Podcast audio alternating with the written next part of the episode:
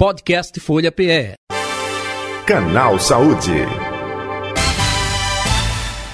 Apoio Hospital Jaime da Fonte, genuinamente pernambucano. Canal Saúde de hoje, vamos falar dos prejuízos do tabagismo e também do cigarro eletrônico, doença que contribui para o desenvolvimento de vários tipos de cânceres. O tabagismo também está relacionado ao desenvolvimento de outras enfermidades, como tuberculose, infecções respiratórias, é, osteoporose, catarata e por aí vai. Para falar, explicar, conscientizar, nós estamos com o doutor Isaac Secundo, ele é pneumologista do Hospital Jaime da Fonte, nosso convidado de hoje do Canal Saúde. Doutor Isaac, boa tarde, quero agradecer já de público a sua atenção aqui com o Canal Saúde da Rádio Folha. Seja bem-vindo, viu? Boa tarde, boa tarde, Jota, boa tarde, ouvintes. Vamos falar sobre essa situação, não é? é inimigo número um, não é? O tabagismo. E olha que tem é, nuances né, com relação ao tabagismo.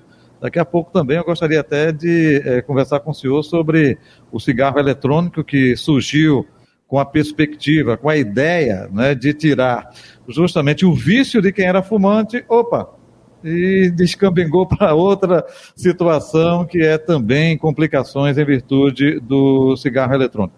Mas, doutor Isaac Segundo, o que a gente pode eh, falar com relação aos malefícios do tabaco, do fumo, para o organismo, para a pessoa, para o ser humano, hein? Bem, é um tema né, muito importante a gente estar tá comentando. O tabagismo, ele é uma doença, né, porque ele é um vício, ele é um comportamento, né, e ele causa vários malefícios à saúde, né? Você já citou alguns, né? Infecções respiratórias, doença pulmonar obstrutiva crônica, que é a DPOC, uma piora, por exemplo, um paciente que já tem asma e fuma, né? É, predisposição a doenças respiratórias diversas, né?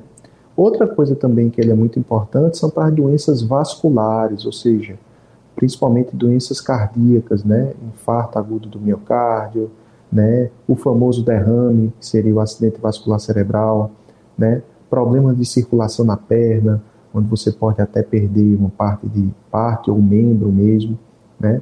Pode provocar osteoporose e também pode provocar vários tipos de câncer, um destaque para câncer de pulmão, mas ele é um fator de risco para câncer de intestino, um fator de risco para câncer de bexiga, dentre outros, né? Então, o tabagismo ele é implicado em várias doenças que a gente tem é, relacionadas aí a essa prática. Ok. É, é, doutor, até aproveitando, né, é, tem muita confusão, o senhor falou aí de cânceres né, e outras doenças, e tem muita confusão que o pessoal faz. Olha, fulano está com bronquite, opa, ele está com pneumonia, é, é efizema pulmonar, é, bronquiolite, é, diferenças dessas doenças, o que a gente pode passar para o nosso ouvinte e também para o nosso espectador, já que estamos no youtube.com.br Folha de Pernambuco e no Facebook, arroba Rádio Folha PE. O que a gente pode passar nesse aspecto dessa diferenciação de nomenclaturas, mas também é, diferenciação de doenças, é isso? Isso, na verdade, o enfisema é uma consequência direta, né, do, da destruição pulmonar pelo tabagismo. Então a gente chama isso de enfisema. Esse efizema ele pode ser, às vezes, num grau mais leve ou num grau grave. Aí depende muito de paciente para paciente. A pneumonia ela é causada por uma bactéria, né? Mas o cigarro ela pode predispor a isso, né? Fragilizando o pulmão. Então ela pode é um fator de risco, né? Para a pneumonia. A bronquiolite ela já é uma inflamação brônquica que também pode ser causada pelo cigarro, mas não só pelo cigarro.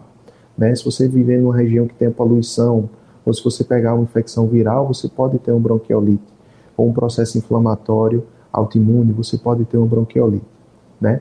O tabagismo ele vai entrar sempre como um fator de risco, né, um fator agregante de risco pior. Ele vai ser pior para todas essas doenças, né? Então, não é, não é apenas a nomenclatura, né? Ele vai ser pior disso aí. Mas o que o cigarro causa diretamente no pulmão é o que a gente chama de bronquite, ou seja, inflamação brônquica pela fumaça que você vai estar tá ingerindo ali, e às vezes uma destruição pulmonar, que esse nome de destruição pulmonar a gente dá o nome de enfisema. Claro que isso, caso a caso, a gente vai ter que fazer essas diferenciações. Perfeito.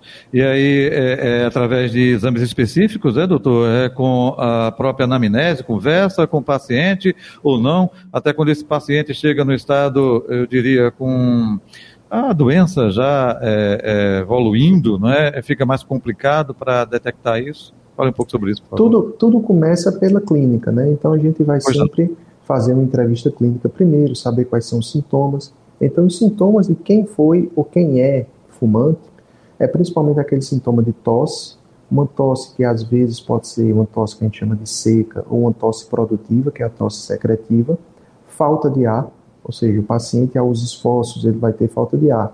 Ele vai ter falta de ar, por exemplo, aí é uma padaria, andar do seu carro para ir no shopping, ou andar da sua casa para ir no ponto de ônibus, ele vai ter falta de ar. E a gente faz o diagnóstico de DPLC especificamente com um exame chamado espirometria, que é um exame onde você vai ter um sopro e através desse sopro a gente vai definir se você tem acometimento pulmonar ou não. Mas tudo começa realmente pela conversa. Já aquela outra parte que a gente chama de bronquiolite, uhum. né, enfisema, isso aí já é mais relacionado a exames de imagem, tomografia Entendi. de tórax, por exemplo. Então, você juntando a história do paciente, a exposição ao tabagismo e uma imagem compatível, é que a gente vai ter um diagnóstico mais acertativo dele. Entendi. Doutor Isaac Secundo, uh, outro detalhe, é, eu sou do tempo é, é, da radiografia, né? Olha, faz lá a radiografia do pulmão, é, e até é, uma vez, eu conversando com um colega seu, eu disse, rapaz, eu estou desatualizado, porque radiografia não sei nem se existe. Ele disse, não, calma, Jota.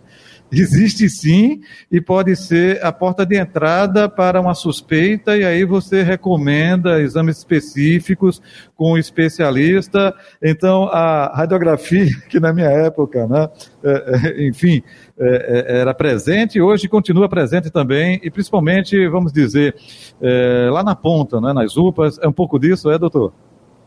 Veja, a radiografia né, é um exame barato, ela é um exame fácil de ser obtido, é um exame que tira muitas dúvidas no quadro agudo de falta de ar, por exemplo. O paciente chega com falta de ar, a radiografia vai lhe dar muitas informações. Se tem, por exemplo, um pneumotórax, se tem, por exemplo, uma pneumonia, se tem, por exemplo, alguma doença que você consiga já identificar ali. E é verdade, né? É como se fosse um exame de porta de entrada.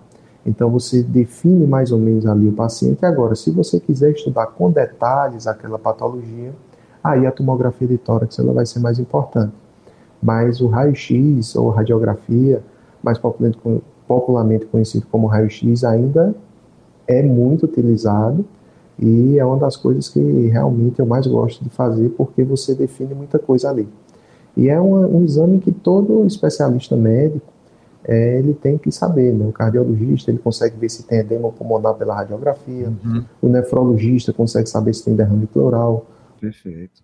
O cirurgião torácico no pós-operatório, que o paciente está na UTI, que não pode sair daquele local, a gente tem máquina de raio-x que vai lá na UTI. Uhum. Na UPA ela é muito fácil, você consegue fazer um exame, é um exame que você fotografa fácil, tira dúvida com outras pessoas. Então, ele é um exame ainda muito utilizado e eu acho que ele não vai ter, não vai ter fim, como diz o outro, não. Ele não vai ficar em desuso, não.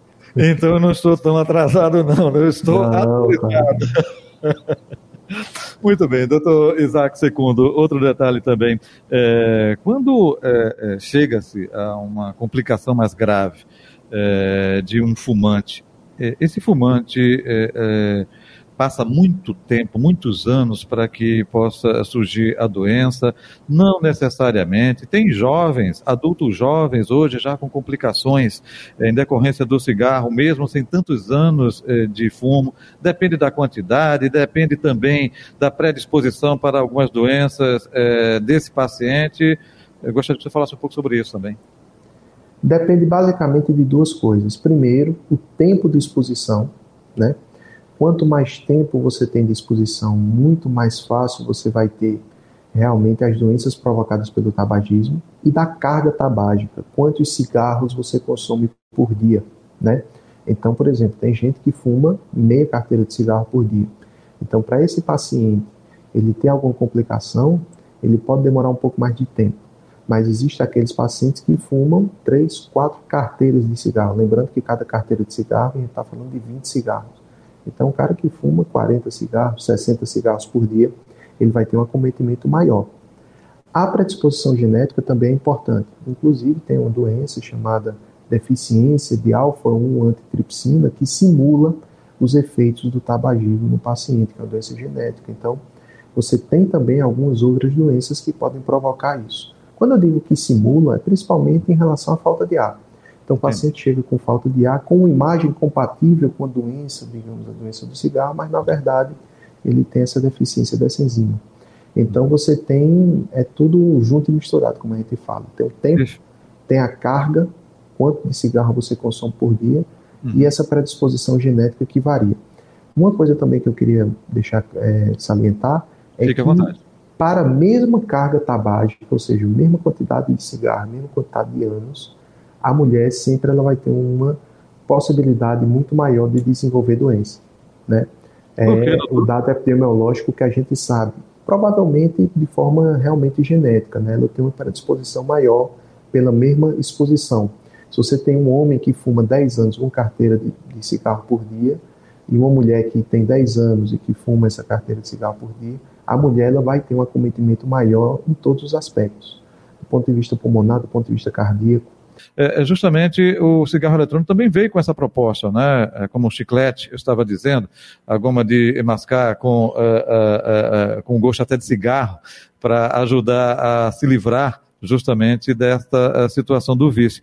Mas o cigarro eletrônico chegou e aí gerou mais uma preocupação, que além do tabagismo, da situação que essa pessoa já tinha por conta da nicotina, da dependência, aí tem gente se tornando justamente dependente, olha só, dependente do cigarro eletrônico, não é? Então isso é uma situação complicada e aí eu gostaria, ah, agora sim já vejo a imagem do Dr. Isaac II com restabelecimento aí eh, do sinal pela internet. Doutor, eu estava falando enquanto a gente perdeu contato com o senhor sobre o cigarro eletrônico que veio como uma forma de livrar e às vezes, em muitos casos, aprisionou para o vício também, até malefícios da própria saúde, não? Isso, isso.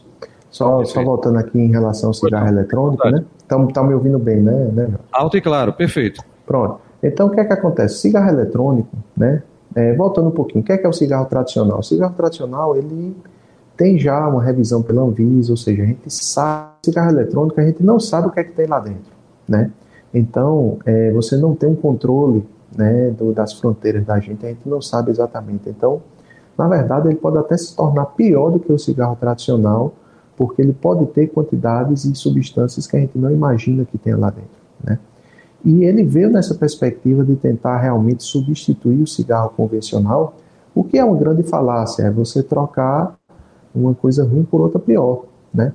Então, é, realmente, cigarro eletrônico é uma dificuldade justamente porque a gente não sabe o que tem lá dentro e, infelizmente, o cigarro eletrônico é muito ligado à, à diversão, à festa. Então, é como se você fosse aquele cara descolado que tem um motorzinho ali, é colorido, tem várias imagens diferentes, então ele passa uma imagem como se fosse inofensivo, mas na verdade ele pode ser até mais danoso. Perfeito. É, é falamos, acredito eu, em boa parte de tudo isso. Agora, para arrematar, e o tratamento? seja é, do cigarro convencional, tabagismo, seja do cigarro eletrônico. O senhor falou do aspecto individual de cada paciente, cada caso é um caso. Na questão do tratamento, isso também se aplica. Doutor Isaac, a forma de tratamento diferencia muito para cada paciente? Diferencia, por quê? Porque o tabagismo é um comportamento, né? é um vício. Então, cada paciente ele vai ter um modo de responder é, positivamente àquele comportamento. Agora, claro, a gente tem também algumas formas medicamentosas de ajudar o paciente, né? Eu tenho alguns antidepressivos que eu posso utilizar para diminuir, por exemplo, a ansiedade do paciente. Eu tenho PET de nicotina, que é o adesivo de nicotina, para reduzir um pouco essa, essa, esse vício do paciente. Eu tenho goma de mascar, seria aí a pastilha, né? Também de nicotina para diminuir um pouco essa fissura tabágica, né? Vários grupos de psicólogos empenhados em realmente mudar esse comportamento, né? Então, o tratamento que a gente tem para o tabagismo seria isso. Para o cigarro eletrônico, é, a gente ainda não tem nenhum estudo que, que seja tão apropriado como a gente tem com o cigarro convencional. Mas a gente também tenta fazer isso porque é o mesmo a mesma coisa que você está aspirando aquela fumaça, né? Então a gente tenta adequar a cada realidade. Em relação às doenças provocadas pelo tabagismo, depende muito do que a gente está lidando. Se é realmente a doença pulmonar obstrutiva crônica, se é a bronquiolite, se é a pneumonia. Então depende muito do que você está lidando ali. Mas, de toda forma, você tem um tratamento de apoio para esse tipo de paciente. É, estamos chegando ao final do nosso canal Saúde. É, mais algum detalhe que o senhor gostaria é, de reforçar, passar para o nosso ouvinte, para o nosso espectador? Fique à vontade, doutor Isaac. Tem um detalhe importante que a gente, apesar de não ter tocado aqui, a gente está agora no Agosto Branco, que é justamente o mês onde a gente faz uma conscientização, fala um pouco mais sobre câncer de pulmão. Câncer Perfeito. de pulmão, que é causado pelo tabagismo em 70% a 85% dos casos, né? Uhum. ele tem tratamento e quanto mais precoce a gente detecta esse câncer, muito mais sucesso no tratamento a gente vai ter. Então, aqueles pacientes que têm uma carga tabágica, né, que é calculado justamente pelo número de maços vezes quantidade de anos que o paciente fuma, aquele paciente tem uma carga tabágica acima de 20 maços ano, que tem acima de 50 anos, ele é um paciente candidato a fazer o rastreio de câncer de pulmão. Se a gente descobrir um câncer de pulmão precoce, a chance de cura nos próximos 5 anos beira quase 100%. Perfeito. Então, esse é um, um, um, recado que eu queria deixar aí para os nossos ouvintes. Aí. Isso, é, é, claro, a campanha nesse mês, mas é, sempre, né? É, Sim, agosto, campanha... setembro, outubro, Isso. essas campanhas vêm como alerta, né? É, interesse é, para conscientizar aquelas pessoas, mas é, uma luta constante dia após dia, né? A luta da gente é diária, né? Perfeito. A luta da gente é todo dia, quem fuma, fuma todo dia, então a gente está aqui para ajudar essas pessoas a trilhar um caminho aí de, de melhora, com certeza. Doutor Isaac Secundo, onde encontrá-lo nas redes sociais ou telefone, fique à vontade. Eu, na abertura, falei que o senhor é epidemiologista do Hospital Jaime da Fonte, fique à vontade. Isso, eu trabalho lá no Jaime da Fonte, faço consultório uhum. lá, acompanho o paciente internado, trabalho também no Hospital Otávio de Freitas, que é da rede pública. Então, que é referência pode... também na rede pública, não é? Com é, no tratamento, abordagem desse aspecto. Que é referência lá, é referência de tratamento de doença é, respiratória, né? Então, e meu Instagram é Isaac, é arroba Isaac Sequim. Muito obrigado pela atenção de sempre, viu? Um abraço no senhor, saúde e paz, até o um próximo encontro. Tudo de bom, meu amigo. Grande abraço a você e aos ouvintes. Idem. Eu conversei com o Dr. Isaac Secundo, pneumologista do Hospital Jaime da Fonte, nosso convidado de hoje do Canal Saúde. Canal Saúde que fica por aqui, hein? Volta amanhã nesse mesmo horário. Valeu, tchau, tchau. Podcast Folha PE. Canal Saúde. Apoio Hospital Jaime da Fonte, genuinamente pernambucano.